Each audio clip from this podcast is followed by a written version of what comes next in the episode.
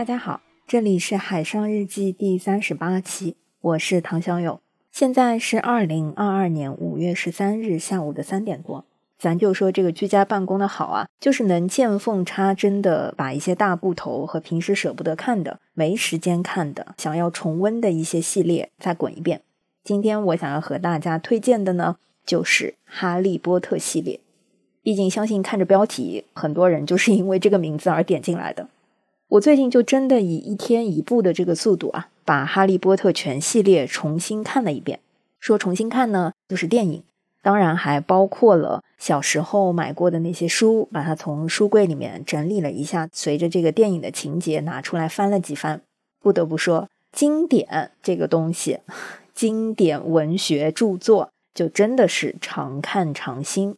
所以呢，上个礼拜就跟隔壁的什么电台的孔老师和西多老师隔空，我们就为《哈利波特魔法觉醒》的手机游戏所定制的那个播客节目《黄油啤酒去化》聊了一期令人印象深刻的配角。这个手机游戏呢，其实我是不玩的，就是我不是很入坑这个主题的手机游戏。但是黄油啤酒去话里面聊哈利波特啊，我觉得当然是不想错过了。虽然孔老师和西多老师是把除了哈利波特和他们铁三角之外的所有的人都统称为配角，什么小天狼星啊、韦斯莱家族啊、邓布利多啊、斯内普啊等等，都管他们叫配角。但是呢，今天我要聊的这个名字和这些配角放在一起，我甚至都不好意思把他们归在一类。嗯，我们要聊的呢是。乌木里奇女士，为了防止还有很多朋友可能没有读过《哈利波特》，甚至就是完全没有看过他的系列电影，哎，不要觉得没有这种人啊！因为之前呢，我也是觉得世界上应该没有什么朋友没有看过《哈利波特》了吧？但是没想到呢，前一段时间我们在撕票的这个小助手群里随机就采访了一下我们的三个剪辑老师，三位大三的同学，就有两个人从来没有看过。就是说，哎，这个哈利波特啊，可能也只能是我们八零后一代的集体回忆了吧。怪不得，就是那个环球乐园啊，听说都是那些穿着巫师袍，然后推着婴儿车的中年人在逛。那么，为了防止一些朋友没有看过哈利波特呢，我稍微简单的介绍一下这位乌姆里奇女士。毕竟，相信看过的人，就算叫不出她的全名呢，也不会对她毫无印象。粉红色香奈儿套装，还记得吧？啊，乌姆里奇女士呢？她的出场比较靠后，是在第五册，在电影应该也是第五集吧，就是凤凰社那一集才出现的一个新角色。就刚一出场呢，就是在那个魔法部对哈利波特的审判大会上，因为整个第四集火焰杯的时候，是哈利波特真的见到了伏地魔真人，然后向外界宣告伏地魔的回归。所以呢，到了第五集第五册的时候，刚一开头就是整个魔法部还不愿意面对这个事实，基本上就是对哈利和邓布利多他们所组织的这个学生和成人的两个凤凰社的群体啊进行对抗。所以，哈利波特和这个邓布利多相当于集结了各自的一些小伙伴，是在瞒着整个魔法部的情况下默默对抗黑暗势力。而这个乌姆里奇女士。正是魔法部在第五册的时候授意安插在霍格沃兹魔法学校的新任黑魔法防御课的老师。哎，说这个黑魔法防御课，反正也挺搞笑的。就是反正这个课的任课老师啊，在我的印象里，就是没有一个人任期是超过一年的。这位巫女士呢，她就没有好好上课，用上海话说，就是在学校一整年来给哈乌搞。不愧是巫女士，就是瞎搞。但是她颁布的那个政令啊，就是他颁布的针对学校的一些限制和法令，在不到一年的时间里面，却是挂满了一整面墙。反正我身边还没有遇到过，就是看过《哈利波特》会义正言辞的表示自己是喜欢乌姆里奇女士的人。如果有，那肯定不是我的好朋友。所以呢，今天接下来的这个分享，就是来自播客。黄油啤酒去化第十六期，乌姆里奇和伏地魔到底谁更坏？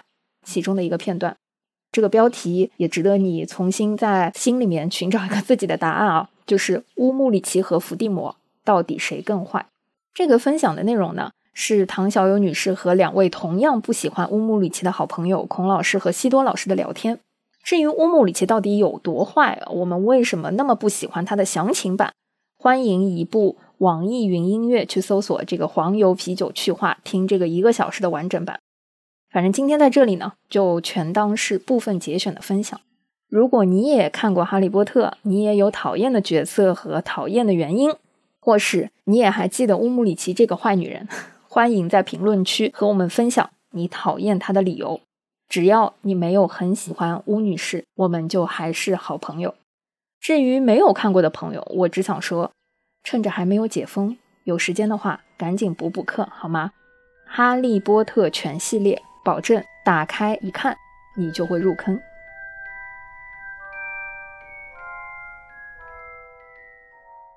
我记得在看书的时候，我觉得乌姆里奇这四个字，首先它比较拗口。要不是最近这两天我们要做节目，这个女人的名字，她其实在我的心目当中啊，她一直是三个字，叫癞蛤蟆。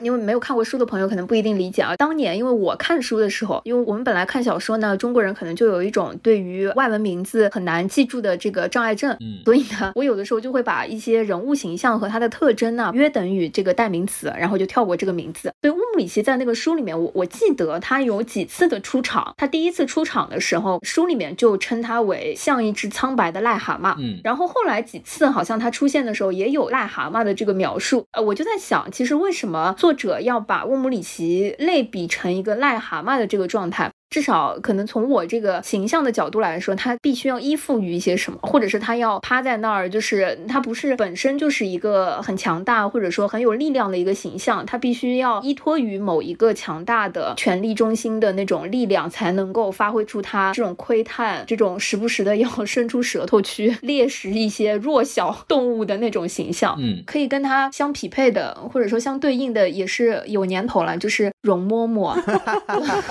在著名的《还珠格格》这一电视剧当中，容嬷嬷扮演的这个角色呢，她也不是什么主角，但是这个配角啊，她就是在皇后身边的第一大嬷嬷。像乌姆里奇，她也是依附在那个福吉，就是魔法部部长的身边。有道理。如果没有福吉的赏识，我觉得她可能也没有那么大的空间和权利。但是容嬷嬷也是因为她是皇后的老嬷嬷，所以啊，这个我觉得非常好。真的英伦版容嬷嬷有没有朋友们？真的时隔多年之后，我们在 J.K. 罗琳女士的这个魔法世界里面也看到了同款容嬷嬷，她手上没有拿着银针，她拿着一个可以在身上留下伤疤的那个自创的惩罚羽毛笔，就是这玩意儿，哇，好像哦，有没有朋友们？也有可能是罗琳读过这个金庸的小说嘛，毕竟西毒欧阳锋也是会蛤蟆功的，对吧？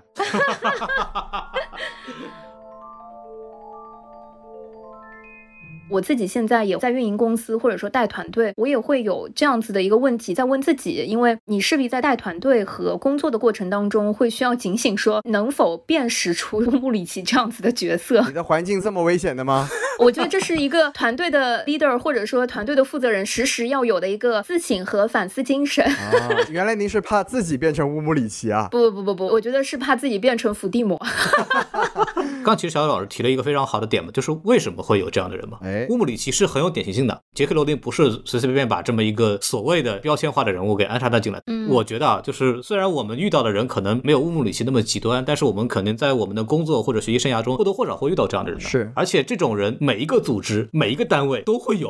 对我甚至是觉得，如果我们拿书来看，在前五章还是岁月静好，或者说相对的和平时代。嗯，就是当整个机构的社会体系或者说整个外部环境是一个相对平和的状态，我觉得像乌姆里。其这样子的人，他的危害性或者说他的那个存在感是相对弱的。嗯，他可能所谓作恶的那个程度，或者说会赋予他权力的那些真空地带的机会，不是没有，肯定是有的。但是他只是没有做到那么好的一些正向的推动作用。但是因为有所谓的机制和整个社会齿轮的咬合的保障，使得他不会有这么多的钻空子的机会，能影响的范围有限。对，但是越是在复杂的外部环境和相对动荡的背景和环境下，所为乱世出英雄，我觉得是我们以前经常认同的一句话。但是乱世的情况下，不只是会出英雄，经常也会出现其他的牛鬼蛇神，也会出蛤蟆嘛。对。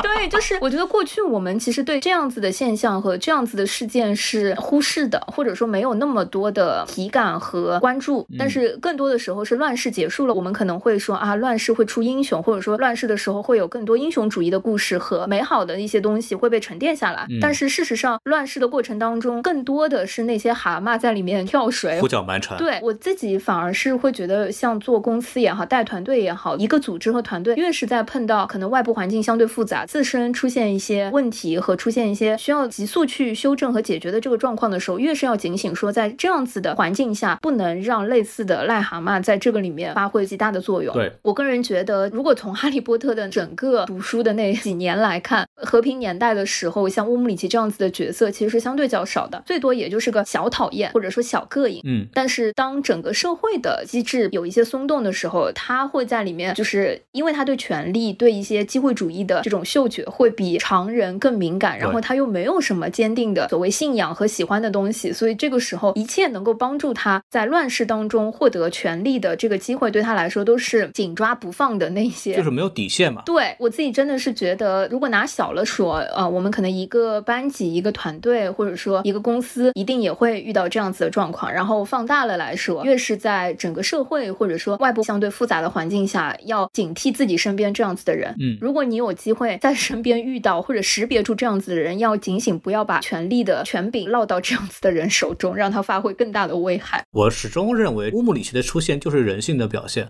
就我们也是或多或少下面管过小朋友的或者怎么样的嘛。我以为你要说我们也是人呢。嗨，这个我就不反复强调了，好吧？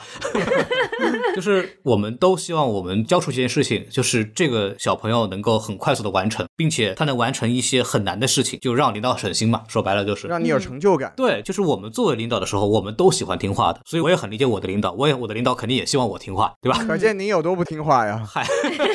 所以这是一种人性，就是我们作为领导的时候，我们希望下面这个人是听话的，而且我们总希望快一点能够解决。所以有句名言嘛，就是解决一个问题是很难的，但是解决提出问题的人是非常简单的啊，这是个名言啊，这就是很多的政治斗争的牺牲品都是这么存在的嘛，就是我搞不定这个事情，但是我把你搞定就可以了，对吧？很多事情都是这么解决的，釜底抽薪了。对，还有一个什么，就是有贪念的人比较好团结。这话怎么说呢？就是钱和权是可以对人产生控制的。就是大家如果看过很多政治斗争的这种古代的小说的话，其实都有很多，就是这个人在这个位置上，他对我们不利，怎么办？他缺钱吗？他有什么需求？还是他想晋升？我满足你这个东西，你能不能站在我这边？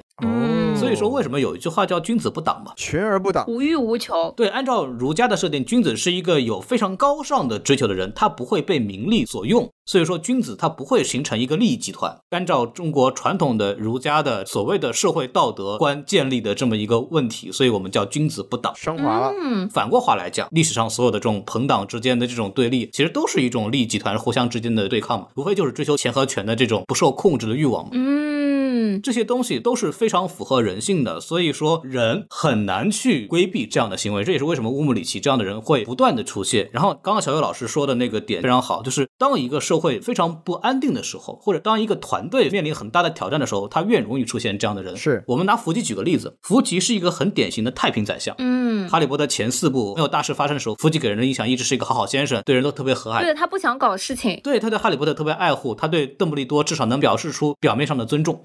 但是因为他是一个太平宰相，他没有一个强有力的手腕，所以他一直对邓布利多非常的忌惮。再加上有伏地魔的时候，他就崩溃了。对内，邓布利多他控制不了；对外，伏地魔他打不过，所以他极其没有安全感。这才是乌姆里奇为什么能够成功上位的一个很重要的原因。他选择了逃避，他需要有一个人站在他这边。但是大家都知道，邓布利多是什么样的威望，伏地魔是什么样的，也是一种威望，对吧？他都搞不定了。对，嗯嗯嗯。那乌姆里奇他极其有政治嗅觉，他就抓到了这一点，所以他就上来了。这个时候有人给你抛出橄榄枝，我可以帮你去干这些脏的事情。我要是伏吉，我都答应。是啊，就是乌姆里奇在他的办公室的那个办公桌上还有伏吉的那个单人像的照片呢。我当时差点以为他们是一对 CP，真的。就后来才发现，那只是他对权力的一种极度热爱的具象化的表达而已。他们其实也可以是一对 CP，就是一对权力 CP 嘛。这叫事业线哦。偶像剧里面不是有什么爱情线、事业线吗？这是事业线。没错。太离谱了。他们两个人对权力的观点是一致的。对对对，如果伏地魔有具象的那个照片，或者说他那个拍一个好一点的形象照，会不会那张照片就换成了伏地魔？我觉得不会了。我觉得其实我们也可以说回来，就是乌姆里奇这种人，其实一定程度上是比伏地魔更加危险的，因为他有一个很有趣的特点，就是因为黑魔法师其实都是放不出守护神咒的，但是乌姆里奇其实他是有自己的守护神的，是一只波斯猫嘛。对，我们也可以想象，就是他其实内心中已经是这样充满黑暗的人了，为什么他还是可以放出守护神咒呢？就证明他其实自我的认定不是一个黑暗的人，而且他也是认为自己心中有光明的一面，可能他的快乐、他美好的回忆都来自他对权力的这种毫无止境的追求。嗯，但是像他这种，我们说混迹于白道吧，但是内心中却充满黑暗的人，其实可能一定程度上比纯粹的坏人要更加的危险，也更加的可怕。嗯，他的上位是一个社会出现了问题的一个非常重要的这么一个体现。没错，权力游戏里边那句话嘛，就是混乱是阶阶梯啊，对，chaos is the ladder。这句话其实就很好的把这个权力斗争的一个核心点给表达出来了，就是历史上我们很多嘛，就是文官集团和宦官集团之间的斗争，或我们叫阉党横行，或者是后宫干政，对吧？乌姆里奇其实就类似于中国古代官场里边的阉党和后宫干政的这样的一个东西，他们始终在等待一个机会。对，就来自于统治阶层和文官集团的一个极度不信任，他们中间的纽带断掉了。嗯，这种情况下，君王是没有人可以信任的，所以他就需要这么一个人替他来跟文官集团进行一个对抗。因为从政治体制的角度来讲，君王和文官集团本质是对立的。嗯，只有宦官和后宫才是我的自己人，后宫是我的家人，宦官是我的仆人。嗯，他们都是我的人。但文官集团不是我的人，所以，比方说，我们为什么会有魏忠贤这样的人？当外部环境出现了一个比较大的改变的时候，恰恰都是出现了君王和文官集团的一个非常不信任的这么一个状态，所以他的整个的政令施行和社会的问题都很大。这个时候就很容易出现像乌木里奇这样的人出来，就利用好这个机会来进行这个东西。没错，包括之前我们刚刚聊举报这个话题，中国古代是出现过大举报这个时代的，就是在后周，就是所谓的武则天称帝之后，他有一段时间我们叫酷吏嘛。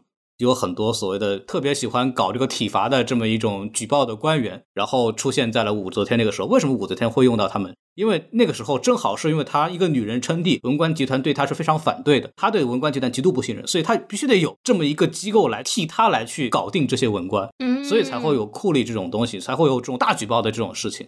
呃，然后后来酷吏为什么取消了？就是因为慢慢的他这个统治稳固了之后，这种酷吏的存在反而会削弱他跟文官集团之间的这种所谓的和平的这样的机会。所以说后来他们就取消了，不需要这样的东西了。所以他一定是一个时局动荡之后的这种产物，包括这样的人也是。所以底下的越动荡，组织领导就越没有安全感，然后他越会重用这种没有底线干脏活的小人。这就是为什么乌姆里奇，我认为是他持续不断的会出现的这样的一个原因，永远都有这样的人会被需要的。所以，我们还是希望这个世界更美好、更和平一点，是吧？就不会有那么多癞蛤蟆出来横行了。对，每个人都没有那么强的这种不安全感的时候，我们都会更愿意的去变成一个善良的人。所以，这也是为什么像邓布利多或者像哈利波特这样的人非常难得的原因。他们能够在非常逆境的时候，仍然能够坚持信仰、坚持善良，嗯，坚持我们要行正义之事。这个是我觉得乌姆里奇这个角色给我们带来一个非常重要的启示。哇，嗯，聊得这么高级。我那天特地把电影，就是乌姆里奇的那一集，应该是第五集吧。凤凰社，对，对对，我把凤凰社挑出来看的时候，当时是奔着说，哎呦，这个人真的好讨厌哦。又回想起书里面的那些部分，想看一下他到底是在这一集里面的什么下场。嗯，后来发现这个下场也只不过是被过去了小森林，听起来怎么有点奇怪？但是呢，那一集就是我看到最后的时候，最最最最打动我的部分是，当整个社会都不相信伏地魔回归了，当大家都在质疑哈利波。特和邓布利多的时候，伏地魔在魔法部抢走了那个预言球之后，他侵蚀到哈利的脑袋里，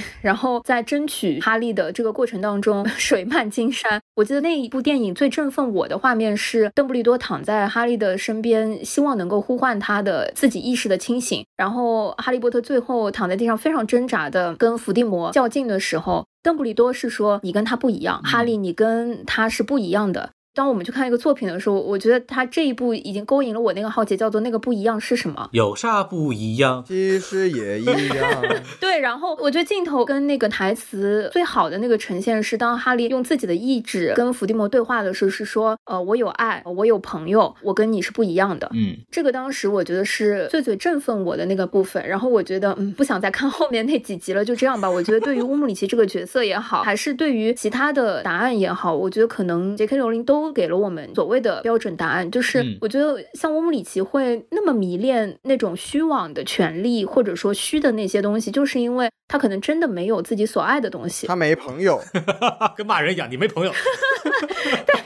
就他没有什么东西是自己在现实生活当中真的爱、相信和抓得住的，嗯，使得他不得不依靠一些外在的虚妄的其他的东西，让他能够扎实的活下去，就是这种感觉。有道理，我觉得你说的非常好。他跟伏地魔很像的是，他生活没有其他东西，或者换句话来讲，就是他没有生活。嗯，他的所有的人生的存在意义，就是为了追求他想要的那个东西。这个是一个人很可悲的一个体现。嗯嗯嗯。是的，因为当哈利去回复这一段表达他跟伏地魔挣扎的时候，他脑子里面那个回想的片段是他在罗恩的家里面，大家一起吃饭，然后罗恩妈妈送给他礼物，他有朋友，他在学校，他的家人，他父母最后给予他的爱等等。嗯，哎，扯远了。因为唐女士呢，最近一个多月吧，都封闭在家，但是在上海的这个环境里呢，能感受到，对吧？邻里之间的这个 温暖啊，或者是互相之间的这种帮助啊。因为我跟我爸妈住在一起，就是深切的能感受到，依然还是他们在解决我一日三餐的问题啊，等等。所以来参与我们的录制，发现我们还是有朋友的。对对对对，你看，对吧？多么重要，还是要靠这个孔老师、西多老师等等，就是让我想起一些跟年轻的同龄朋友交往的一些真实瞬间，对吧？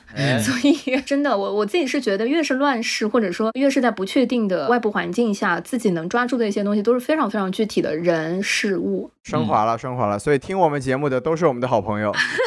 这也是我们希望作为任何一个节目也好，就是能够给人带来的一种陪伴感嘛。哎，如果你觉得实在没有什么东西可以成为你的一个支柱的时候，希望某一个节目、某个媒体能够成为你的这种东西。不至于，不至于啊，不至于，不至于的。这个很重要，人得有念想。哎，如果我们能成为你的念想，我们当然很荣幸。但是我们希望你有更多的念想。是的，是的，是的。黄老师总结的特别好。嗯，我们为什么要聊乌姆里奇这个坏人？其实我也想了想，这个还挺重要的。哎，为什么罗琳会把乌姆里奇这样的角色安插到这样？一个小说里边，其实我觉得最重要的就是他需要哈利明白一个东西，就是伏地魔其实不是最可怕的。可怕的应该是乌姆里奇带来的这种非常扭曲的社会风气和那种非常崩坏的体制。嗯，他给人带来的这种恶劣的影响，其实远超于伏地魔本身给我们带来的恐惧。嗯嗯嗯，这个也很重要。嗯，就在年轻人的教育当中，他需要去明白，一个具体的敌人其实并不可怕，可怕的是整个带来的所谓的风气的这种改变。其实我们第五、第六部的时候，我们会发现，给哈利波特造成直接伤害的从来就不是伏地魔，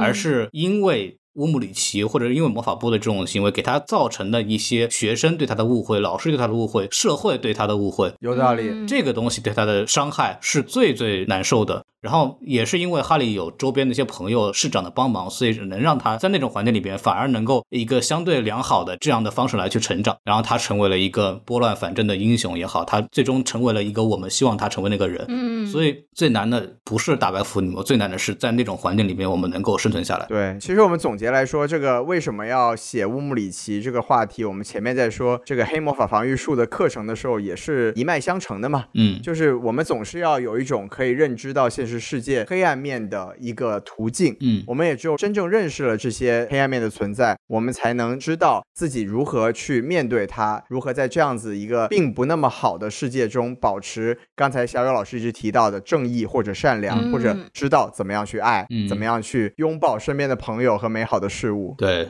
所以我觉得说到这么高级的事情以后，我们觉得我们可以把这个节目给接到这儿。对，我们就应该停在这么正能量的地方。嗯，下次如果你们还想讨论坏女人的话，你们也可以再叫我。为什么？怎么了？您是坏女人专业户是吗？没有，就是我是识别坏女人专业户。哦，因为刚刚讲到乌姆里奇前面也有提到，食死图里面也有一些坏女人的这个形象。我突然觉得，如果你们还要做配角。就是真的配角的那些栏目的时候，可以叫我。还要做贝拉吗？贝拉给你预定。可以，可以，好的。如果大家想听贝拉的节目的话，请在留言区积极留言，我们会把小友老师这个坏女人请来跟大家一起聊的。好的，好的。好。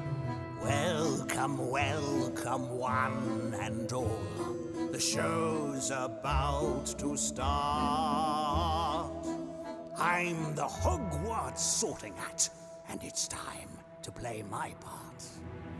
You may call me worn and ragged if it's all you truly see. But listen close, and I will tell where you're supposed to be. You might belong in Gryffindor, where the bravest often dwell. Perhaps it's loyal Hufflepuff, where your heart will truly swell. Or could it be wise Ravenclaw, whose language you speak best? Yet again, perhaps it's Slytherin will help you top the rest. Go ahead and try me on. There's nothing left to fear. I'll find right where you belong by looking between your ears.